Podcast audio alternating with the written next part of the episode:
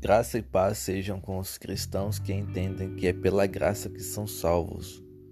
Paulo, aos Efésios, escreveu: Porque pela graça sois salvos, mediante a fé, e isto não vem de vós, é dom de Deus. Efésios capítulo 2, versículo 8. Tanto a fé quanto a graça vem de Deus, não vem de nós para que não nos gloriemos em nada. Pela graça vivemos na esperança da glória futura que em nós será revelada. Ela nos permite alcançar níveis de intimidade, revelação e conhecimento de Deus que não seriam possíveis sem ela. Ela nos capacita a vivermos e andarmos em santidade. Ela nos tira de debaixo da lei, que apesar de ser boa, não salva ninguém, e nos coloca em uma posição espiritual diferente, debaixo das asas do Onipotente. Pela graça sois salvos. Isso não vem de nós, é mediante a fé que é dom de Deus comunicado a nós. Para quem é salvo, para quem está em Cristo, e a obediência é quem prova que está, não há boca, nenhuma condenação há. Apesar de pecar, não perdemos a salvação, pois Deus sabe que estamos sob a influência da nossa natureza. Ainda que a graça e o Espírito de Deus capacitem o homem a se santificar, Há um terceiro elemento que age nele, que é a sua natureza caída. Somos completamente maus, nada de bom há em nós, a menos que estejamos em Cristo. Não somos justos por causa dessa natureza, mas em Cristo somos justificados também pela fé, que não vem de nós, é dom de Deus.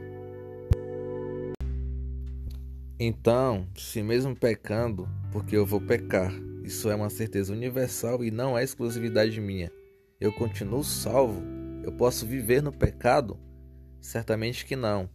É necessário ter sabedoria e discernimento para entender que o pecado é o motivo pelo qual Jesus teve que morrer por mim, por você.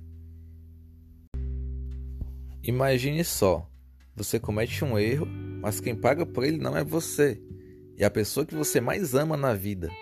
Você vai continuar errando.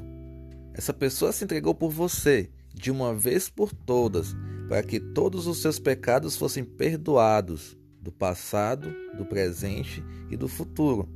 Você pode se perguntar, mas se já está perdoado, posso continuar pecando? De modo algum. Quem vive no pecado é o quê? Qual a sua definição? É um ímpio. Impiedade é o que ele comete. Impiedosa é a sua conduta. Somos chamados a ser piedosos, título 2:12, através da graça. Isso é o que ela faz. Primeiro nos salva imerecidamente.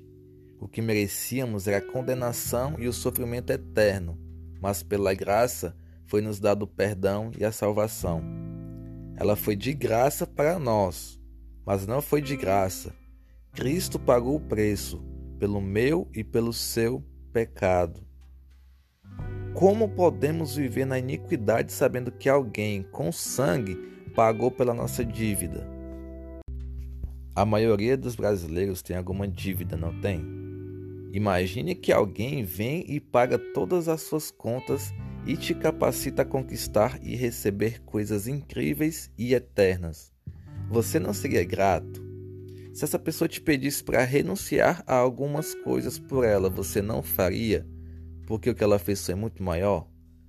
Por que não agimos assim com Jesus? Por que usamos a graça, que é o perdão pelos pecados, a salvação e o agente da santificação, como desculpa para pecar ou como habeas corpus? Se quando deveríamos, na verdade, através dela, nos santificar, porque para nos otorgá-la, Deus teve que seu filho traspassar. Segundo, ela nos capacita a renegar as nossas impiedades e paixões mundanas, nos capacitando para viver hoje de forma sensata, justa e piedosa.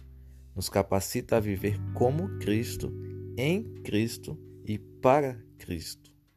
Portanto, não useis a graça como ferramenta que te livra da condenação pelos seus pecados, apesar de ela, em termos, o ser. Paradoxo. Mas com coração grato e obediente, viva de forma santa, justa e piedosa, praticando as boas obras que o Senhor vos preparou desde antes da fundação do mundo, pois ele tem um plano para a sua vida, o qual, pela graça, te capacita para vivê-lo. Então, viva pela fé que te salva, para glorificar e exaltar o nome deste que com sangue pagou pelas suas dívidas. Amém? Deus te abençoe.